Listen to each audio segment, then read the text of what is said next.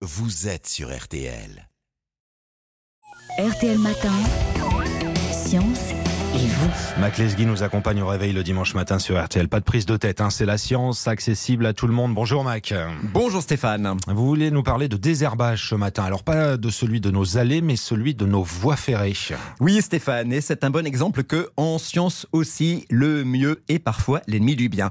Alors, c'est un enjeu important car les rails de notre réseau ferré, le réseau de la SNCF, ne reposent pas sur un socle imperméable, mais sur du ballast. Vous le savez, un lit de cailloux soigneusement calibré, posé sur le sol. Si les voies ne sont pas désherbées régulièrement, les herbes poussent, ce qui gêne à la longue le passage des trains, modifie l'écartement des voies posées sur le ballast, et puis il faut aussi désherber les talus à proximité immédiate de la voie pour que les agents puissent y circuler facilement.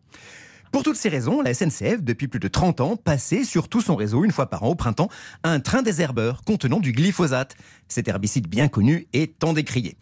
Elle en utilisait chaque année un peu moins de 40 tonnes pour ses 60 000 km de réseau, soit 600 grammes au kilomètre, car le glyphosate est un produit extrêmement efficace. Efficace, mais très dangereux.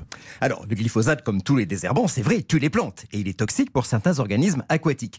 C'est ce qu'on appelle son profil écotoxicologique. Et donc, la SNCF a décidé de le remplacer par un autre moyen. Après avoir envisagé le désherbage à l'eau bouillante, ruineux, et d'autres moyens plus exotiques, elle a annoncé avoir trouvé la recette miracle. Un cocktail d'acide pélargonique et d'une molécule de la famille des sulfonylurés, le flazasulfuron. Et tout ça, c'est mieux? Alors, tout d'abord, c'est moins efficace. Et donc, il faudra désherber le réseau non pas une, mais deux fois par an. Il faudra utiliser aussi à chaque fois plus de produits, ce qui, entre parenthèses, va multiplier par 4 le coût du désherbage des voies. Est-ce que ce cocktail est moins toxique pour l'environnement que le glyphosate? Alors c'est évidemment la question qu'il faut se poser, mais la réponse est malheureusement non. Prenons tout d'abord l'acide pélargonique. Son profil écotoxicologique est pire que celui du glyphosate sur les organismes aquatiques. Et rappelez-vous qu'on va l'appliquer à des doses supérieures.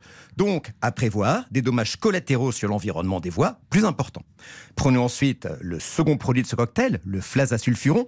Il est lui aussi classé très toxique pour les organismes aquatiques. Mais le pire, c'est qu'il provoque quand il est épandu, l'apparition de résistance chez les plantes.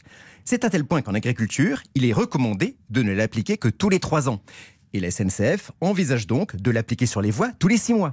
On peut craindre en quelques années l'apparition de beaucoup de plantes résistantes sur les voies. Ce nouveau cocktail sera alors inopérant. Et du coup, pourquoi avoir voulu remplacer le glyphosate par ce cocktail-là? Alors vous savez, le glyphosate est un peu au désherbant ce que le paracétamol est au médicament.